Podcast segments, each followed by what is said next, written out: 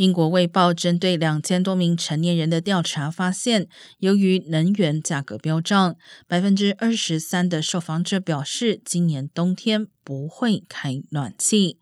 宣称不会开暖气的族群中，以小孩在十八岁以下的父母比例更高，有百分之二十七说他们会被迫让暖气闲置。整体来说，约七成的英国受访者表示，今年冬天会比较少开暖气。主管机关天然气及电力市场管制局先前宣布，能源价格上限从十月起提高百分之八十，这将使得英国每年平均瓦斯及电力开销从约两千美元增加到四千美元。